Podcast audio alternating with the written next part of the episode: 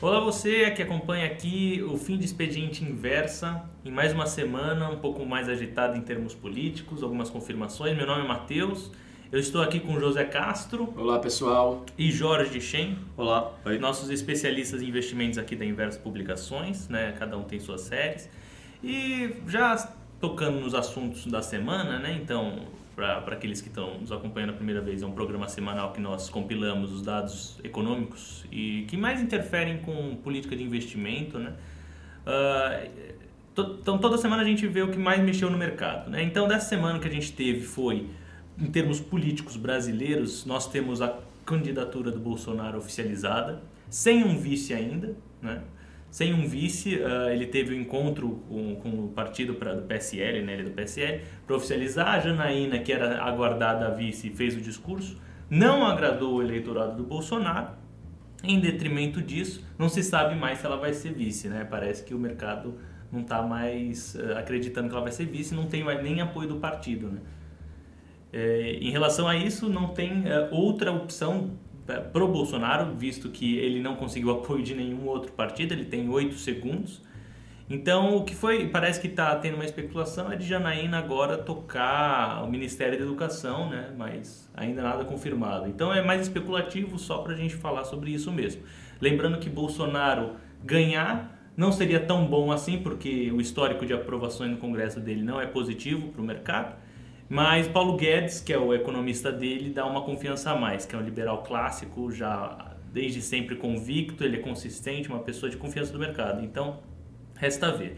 Né, em relação ao Alckmin, ele teve uma entrevista no Roda Viva muito boa, mostrou consistência, muito mais um, um, candidato preparado, né, diferente do que a gente tem visto. Tem poucos candidatos que tiveram uma experiência executiva de fato, né? Ciro Gomes é outro, mas nada bem bem contrário do Alckmin, ele é bem contrário ao mercado.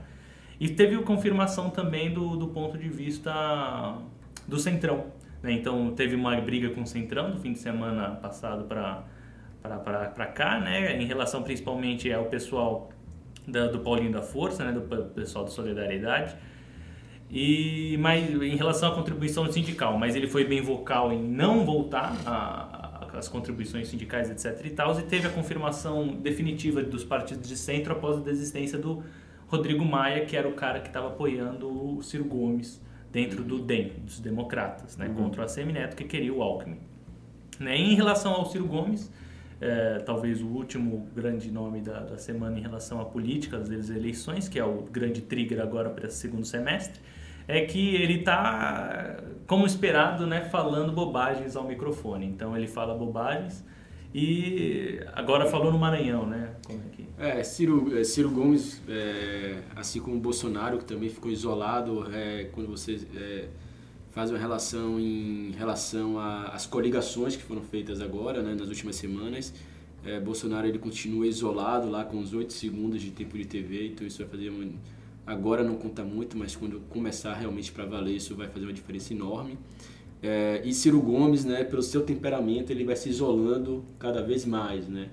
É, fica cada vez mais difícil o diálogo com, com Ciro Gomes. É, é ele não tem um apoio, né? Ele tinha, ele tinha tudo para fechar apoio com, com o Blocão, não conseguiu, não né? Então foi uma grande vitória, um, um grande primeiro passo de Alckmin em relação a isso, ganha em mais da pouco, metade do tempo de TV, isso vai favorecer muito, né? E, e e a grande possibilidade de ele chegar no segundo turno com, com esse primeiro passo que ele deu. É claro que nada está tá definido. Uhum. Vai sair pesquisa agora essa semana né, da XP e PESP e, e, e, também vai sair mais uma outra pesquisa. Então isso vai dar já um ver, ver, ver se realmente qual é o efeito em relação a essas coligações, é, né, essas alianças que foram feitas na última semana, se já está surtindo efeito ou não. Mas isso a gente vai saber mais para frente. É. é, eu acho que assim interessante que no nosso último fim de expediente, a gente falou sobre esse assunto de política, né, que estava mais sendo discutido na semana. E aí, na última edição, a gente estava comentando sobre essa briga para o centro, para ganhar tempo de TV. E a gente estava vendo esse movimento já do Alckmin conquistar um pouco mais, né? Tinha um pouco de... Tinha o Maia, tinha outros partidos um pouco mais inclinados para o Ciro, mas assim, no final acabou se concretizando o, o movimento que a gente estava enxergando pro, a favor do Alckmin, né? Então ele acabou ganhando de fato o centro e dando para ele seis minutos de TV, né? Então é, é, engraçado como como o mercado é feito de expectativas, né? Porque assim de intenção de voto, de fato nada mudou ainda, né? Mas assim trouxe de volta um candidato que era dado como morto, assim sem chance alguma de chegar no segundo turno. E aí o Alckmin está muito forte nessa quase chegou na reta final, né? Então teve essa entrevista da Roda Viva, ele foi muito bem, respondeu muito bem, foi muito didático, foi muito é, responsável né, na, na, resposta. Então ele está indo bem e aí indo contramão, o Ciro está falando muita coisa polarizada, assim. Isso, isso a gente até comentou no tá último pod, exatamente, que geralmente você faz o oposto, né? Você polariza antes, você faz barulho e aí depois, chegando na reta final, você fica mais pianinho, você fica no centro, né? E ele está fazendo o oposto. Tá chegando na reta final, ele está causando hum. e ele está perdendo voto, perdeu o centro. Então acho que tudo isso reflete um pouco no mercado também. A gente viu a bolsa dando uma boa respirada, né, com essas expectativas. Otimismo. E a gente vê o dólar também caindo ao menor patamar desde dois meses, que foi uma coisa muito rara, né, de se ver nesse ano. Caiu aí quase 4% esse ano, esse mês já. É. E aí isso vem afetando nossas estratégias também, é, né? Acho que o José quer é. comentar alguma coisa. O, falando, é, aproveitando né, a analogia ao mercado, é, em, 30, em, em, pouco mais de 22 pregões, 23 pregões, o Ibov subiu algo em torno de 16%. Então foi um, um, um grande alívio, porque tinha aquela expectativa de o, o índice se consolidar abaixo dos 69 mil pontos e estava muito arriscado. Ele fez esse fundo de 69 mil pontos. Ele subiu numa linha reta até os, até os 79, rompeu os 79 e se consolidou, se consolidou né, é, fechando ontem acima dos 80 mil pontos. Então, assim, é, vai continuar em, em, rumo aos, ao topo histórico, ninguém sabe. Mas o grande alívio é que aquele, aquele fundo lá de 69 mil pontos ficou para trás. Então pode ser que agora, até outubro, ele fique oscilando entre 85 mil, ele volte para corrigir para 75 mil, né? ele passe por um tempo de congestão até que, até que o cenário fique mais claro. Então, assim, mas é. assim, há, há, um grande alívio no mercado. Né? Então, assim, há um mês atrás tinha, assim, tinha assim, uma expectativa totalmente oposta, né? em uhum. menos de 20, em, em menos de em um, 30, em um mês praticamente, tudo mudou, se olhando né, graficamente falando. É, o dólar, que muita gente apostava que estaria agora 4, 4 e pouco, né, voltou, rompeu 13,80 essa semana, bateu 13,79. 13,79 não, 13,69, né? Rompeu a, rompeu a, a faixa dos 13,70 para baixo, chegou a bater em 3,69 ontem. Então, é, ninguém, é, a, a, uma, uma, uma, duas semanas atrás também ninguém fala, ninguém diria que o dólar iria estar a 13,70 hoje. Né? Sim. Então teve uma, uma, mudança de cenário muito grande e era o que a gente esperava, essa, essa volatilidade e esse estresse, né? Mas é, é, é um momento de ficar muito atento e, e vale destacar também, né, Matheus, que já é a terceira semana que o Banco Central não faz é, venda de swap, né? É. Então está se comportando é, pelo próprio mercado. Os agentes de mercado estão mais, ficando mais comportados. Tá Exatamente. Tá então, assim, é, ele vinha atuando bastante de forma bem intensa no mês passado. É, e agora há três semanas seguidas que o Banco Central não faz a interferência via swap. Então, uhum. quer dizer que o mercado está controlado e que provavelmente assim, na reunião do cupom da semana que vem é, haverá manutenção da, da Selic no atual patamar de 6,5%. É, assim, é legal a gente ver que agora todo mundo está falando que essa grande correção que a gente teve, né, quer dizer, estão cogitando que isso foi uma grande correção do bull market começado em janeiro de 2016 e não o fim do bull market em si. Porque, dado isso, tudo que a gente comentou, o mercado ele é reativo aos ruídos. Né? Quando tem predominância de ruídos de incerteza, ele vai mais para baixo. Quando tem uma predominância de, de, de ruídos negativos, ele vai é, vocalmente para baixo. Quando é positivo, quando a gente vê mais clareamento, mais transparência, ele vai, volta a respirar, como é o que a gente tem visto. É, né? Eu acho que a greve do caminhoneiro, dos caminhoneiros, foi o que meio que estopou essa, essa essa, essa, esse ímpeto da bolsa, né? E agora a gente está voltando um pouco, né? E é engraçado que antes a gente não tinha nenhum driver político, nenhuma, nenhum indicador positivo para fazer a bolsa voltar, para subir, né? E é engraçado que uma coisa, eu não vou falar pequena, mas assim, uma coisa que ainda não teve efeito, uma, sabe, foi só um, um uma volta ao, ao, aos palcos do, do Alckmin já deu toda essa essa, essa euforia sim. positiva para a bolsa e até os estrangeiros enxergam um pouco melhor sim, sim. o Brasil, né? Que, que até voltou o, o, investimento estrangeiro aqui. Então, eu acho que isso também acaba afetando a próxima reunião do Copom, eu acredito, né? Como o José comentou, que muito agora. muito se questionava do papel do, do BC, né? Se ele devia ver inflação na economia doméstica ou se ele também não, não poderia ser irresponsável ao ponto de deixar o câmbio ir para qualquer lugar. É, então, ele deveria... o câmbio aliviou agora, Sim. né? Que existem, existe sempre uma discussão e ela fica muito mais evidente em períodos de eleição em relação aos mandatos do BC. Então tem muita gente que fala de duplo mandato, que ele não deve só se preocupar com o poder de compra da população, mas também com o crescimento. Teve gente falando em detrimento da, da alta do dólar, não só na moeda brasileira, mas todas as moedas do mundo, né? É, principalmente a turca, a argentina e a brasileira, né, que se valorizaram muito. Então teve também uma atuação, uh, pessoas ponderando uma atuação mais uh, parcial do, do, Banco Central em relação à política cambial, não só monetária, e etc., misturando as coisas. Né? E na realidade o, o Ilan Goldfein ele tem sido bastante claro de que não, a minha política não vai sofrer interferência, né? eu sou bem claro, eu separo, né? eu não misturo joio com trigo, etc. e tal né? Então, basicamente, a gente está vendo exa exatamente isso para o Brasil no momento. Né? É, e tem mais um detalhe também que impulsionou o mercado, que deu, deu um, um, um tom de otimismo, né? que são os resultados corporativos. Né? Existe grande expectativa aí de, do setor financeiro apresentar bons balanços. Né? Já saiu o Santander essa semana com um resultado é, surpreendente, né? também no Bradesco, uhum. Itaú, Banco do Brasil, enfim, existe uma expectativa muito boa. É, não só né, empresas de, de alimentos e bebidas também estão apresentando resultados melhores, o varejo também. Então, é, não é só uma coisa no, no, interno, no mercado doméstico, a gente vê também grandes empresas no mercado americano apresentando belos resultados e, e isso está dando um, um, tom de otimismo aí nessas duas últimas semanas. Né? Então, está ajudando a impulsionar, né, adicionando a todos esses fatores que a gente já comentou, é, políticos. eu, acho, eu acho que fora isso também dá para complementar o acordo é, acordo não, né? Mas o encontro que o Trump teve com a União Europeia e tava, tinha muita incerteza em relação à sobretaxação de vários produtos entre os dois blocos, né? Os dois lados. E aí parece que arrefeceu um pouco o ímpeto dessa conversa e estão falando que não vai ter sobretaxação. Então acho que isso também é um grande alívio. É, então acho que é uma conjuntura de fatores. Mas é engraçado uhum. como você vê o humor do mercado, né? Porque desde o primeiro trimestre de 18 a gente já vê é, várias empresas reportando bons resultados e estamos nessa mesma atuada. O segundo trimestre deve ser muito bom para a maioria das empresas também.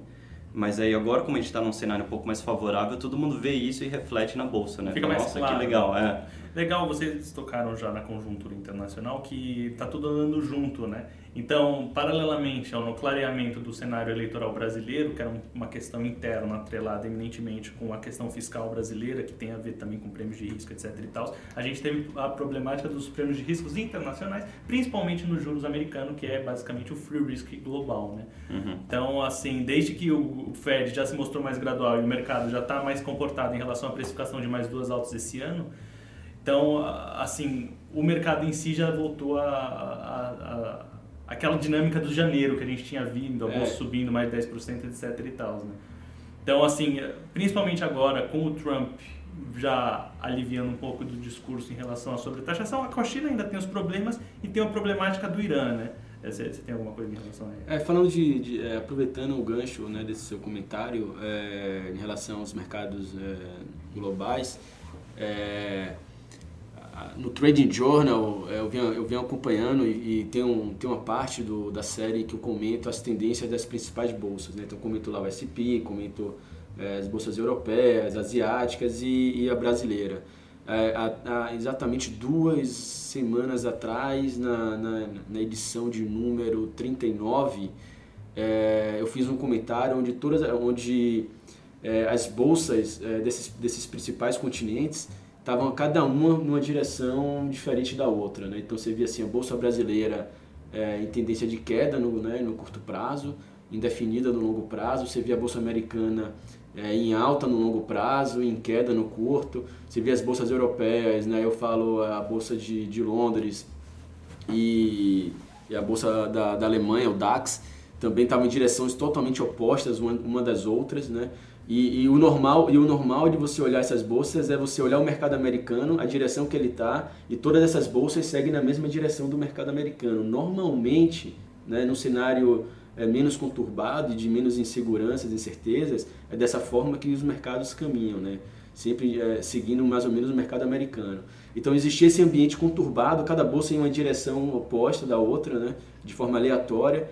E agora o que a gente vê nessa semana, que a gente vai soltar na edição, da, da, na edição 41 da, da semana que vem, é que agora essas bolsas elas estão quase todas alinhadas novamente. Então você vê a bolsa americana batendo recorde né, de topo histórico, é, a Nasdaq bateu a 25ª é, máxima histórica no ano, já fizeram, a, a Nasdaq fez 25 topos históricos só esse ano, então são máximas sucessivas, né, com, com as, empresas de, te, é, de tecnologia apresentam também bons resultados e, e, de energia também agora. O que a gente vê agora são todas as bolsas seguindo essa mesma direção. Né? Uhum. Né? Então assim a gente volta para um, um, cenário é, de normalidade. Né? Uhum. A gente não sabe até quando, mas crescimento é, sincronizado. O, atual, é, o atualmente, o atualmente é dessa, é dessa forma que está alinhado e isso dá um, um pouco mais de tranquilidade. Bacana, exatamente. Então alívio nos Estados Unidos, alívio interno e questões positivas na China, né? Aprovado um plano de infraestrutura de investimento pesado né? Então, são 752 milhões de, de reais em infra né? e deve aprovar mais 78 bilhões anual. Né? Nos Estados Unidos, 12 bilhões de dólares para agricultores. Então, a gente está vendo um cenário de subsídios corroborando com, a, com o contexto de crescimento global sincronizado, uhum. tudo crescendo. Então, tem espaço para entrar em bolsa ainda. Tem, tem espaço para a gente crescer junto com essas oportunidades, mesmo que ainda receosamente protegidos, né? então posicionados ainda em dólar, né? Basicamente o que a gente está vendo é um alívio ele, é, de contexto geral, seja nos Estados Unidos, seja na União Europeia, seja na China. Ainda tem tensão no Irã com o preço do petróleo, que ele vem apanhando bastante, o Brent, que a gente acompanha bastante aqui. Mas ainda assim, né, se, se o Trump decide é, causar uma guerra no Irã, inevitavelmente a oferta de petróleo vai minguar e daí vai ser positivo para o Brent. Quem está posicionado em Petrobras, que é uma parcela positiva do, grande do Ibov, então vai bombar tudo junto. É assim, o raciocínio é. Então a bolsa sobe, no mais, entendeu? É, o dólar também, no, basicamente na sua mínima, na sua mínima né, em dois, meses, meses, né? É. Então 3,70. E com os juros mantendo a 6,5, a gente está no contexto. Né? Para a gente já fechar, é, considerações finais, Chen?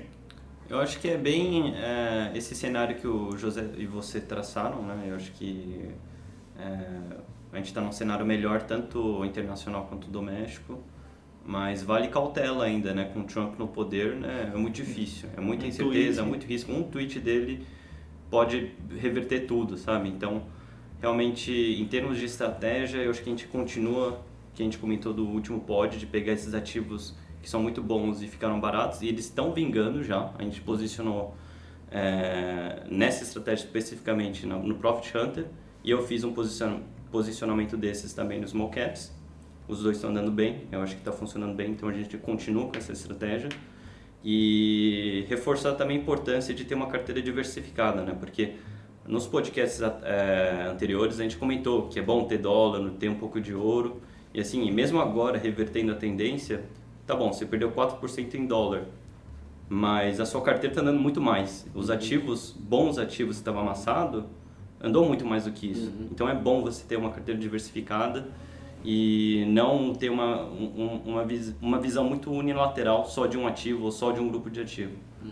Então eu acho que é essa, essa mensagem que a gente passa em termos de estratégia. Entendi. Suas considerações finais? Né? Então, é, é, vai ser, é como a gente vem falando também sempre, desde o final do ano passado, vai ser um ano bem atípico. É, eu vejo é, dois cenários, é, pare, parece um pouco tosco falar, né, mas é, porque a margem é grande, mas assim, é, no, no, no, cenário positivo a bolsa pode chegar a 100 mil pontos, eu acredito que chega a 100 mil pontos no cenário de um candidato né, é, de centro que o mercado veja com bons olhos, seja comprometido com reforma, eu vejo bolsa com certeza acima dos 90 mil pontos, ou então a gente pode ter um cenário de bolsa lá nos 60 mil, então assim, ou, ou é 8 ou 80 esse ano, então é, não tem como adivinhar e é como o Shin falou, a melhor forma de você acertar é você diversificar. Né? O mercado tem coisa barata, tem empresas representando ótimos resultados, é, aproveitar esse momento de correção que teve agora, dá tempo de entrar ainda. é, não, não só no mercado de ações, mas se você for olhar a renda fixa, curva de juros, tem ativos aí, pré, títulos prefixados pagando 10, 10,5% até 11% ao ano, com vencimentos né, de 2023, 2025. Então, é, se o cenário melhorar, essa curva de juros ela tende a ser fechada e, e o juros já caiu. Né? Se você for observar a curva de juros no último mês, de junho para julho, o juros já fez uma correção forte para baixo, né? já precificando esse cenário de melhora né? eleitoral também, enfim, o cenário de, de, de dólar mais baixo. A curva de juros já foi, para quem comprou lá é, título pré-fixado a 10,5, 10,8 que estava no mês passado, já está com o título agora pagando 10,13. Então teve, teve um ganho aí no preço do título, então já está ganhando com, com renda fixa também. Então você tem oportunidade na renda fixa, né, com a expectativa de que os juros volte a fechar um pouco mais e você tem ganho com o título pré-fixado. Você tem expectativa muito boa na renda variável. Então assim, tem, todos, é, tem todas as formas hoje aí, boas oportunidades para você ganhar tem em todos os mercados. E, pra, e não se preocupe em tentar dar a tacada, a tacada correta. O importante é você diversificar, porque diversificar você vai estar sempre acertando de um lado. Né? Uhum. Comprando dólar agora a 3,70, se o dólar chegar a 4 reais, você vai ganhar no dólar. Né? Se os juros fechar, a curva de juros fechar, você ganha também com taxa de juros. Enfim, e com o mercado de ações, é, um cenário positivo, você pode ver a bolsa aí indo para topos históricos. Perfeitamente. Bem, concluímos bem, eu acho que a ideia central da semana. Né? Semana que vem nos encontramos novamente para mais um fim de expediente inverso e encontro vocês lá. Até mais!